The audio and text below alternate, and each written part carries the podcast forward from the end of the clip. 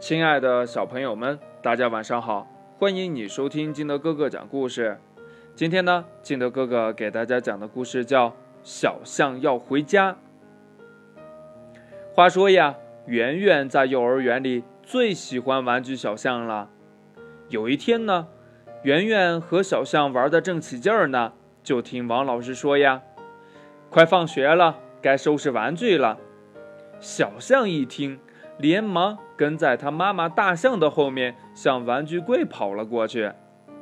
圆圆呢，一把抓住了小象的尾巴，把小象拖到了自己的身边，对着小象耳朵悄悄地说：“呀，小象，小象，上我家去玩吧。”说完呢，就把小象塞进了胸前的大口袋里。圆圆带着小象回家，别提有多高兴了。一进门就嚷嚷起来了：“ 客人来了，客人来了！”他这么一嚷嚷，床底下大盒子里的玩具动物们都跑了出来。长耳朵兔子、胖乎乎的熊猫，还有小猴子呀、长颈鹿呀，都一下子跑到了圆圆和小象的身边来。圆圆和伙伴们手拉着手，围着小象唱歌跳舞，快活极了。可是小象呢，低着头，脱下了长鼻子，一声也不响。玩了一会儿，圆圆打了个哈欠，想睡觉了。玩具动物们就都回到了床底下的大盒子里去了。圆圆呢，她抱着小象。钻进被窝了，谁知道呀？小象怎么也不肯睡，一边哭一边嚷嚷：“我要回家，我要妈妈。”他还用长鼻子甩来甩去的，把被子呀都甩到地上去了。圆圆连忙哄小象呀。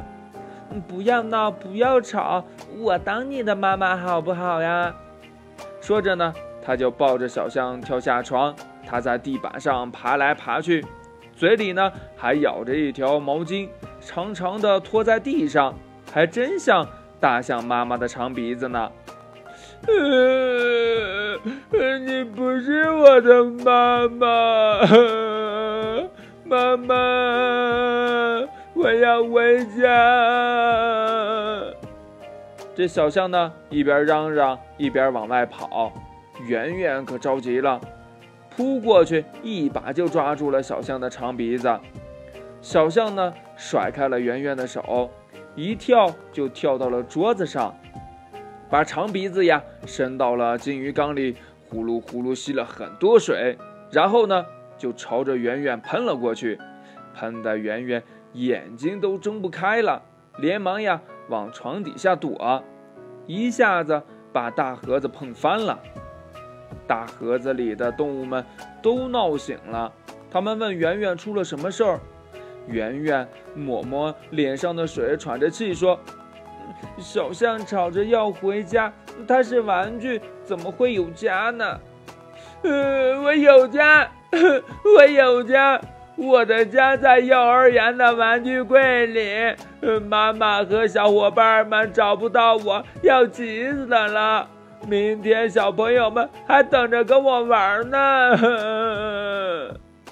圆圆一听呀，连忙拿了望远镜，爬到了长颈鹿的脖子上，朝幼儿园里一看，哎呀，不得了！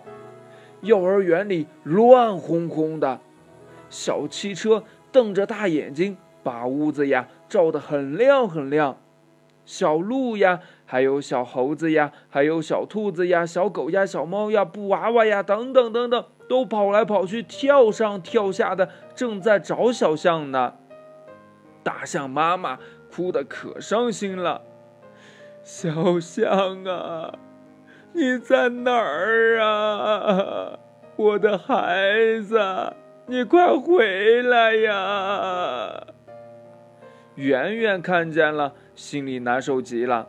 他连忙跳下来，抱起小象，轻轻地对着他的大耳朵说：“嗯对不起，小象，我再也不把你带回家了。”你别着急，我马上嗯就把你送回幼儿园。小象甩了甩鼻子，眼睛笑成了一条缝儿。圆圆抱着小象到了幼儿园，玩具柜里的小伙伴看见小象回来了，都乐得乱蹦乱跳的。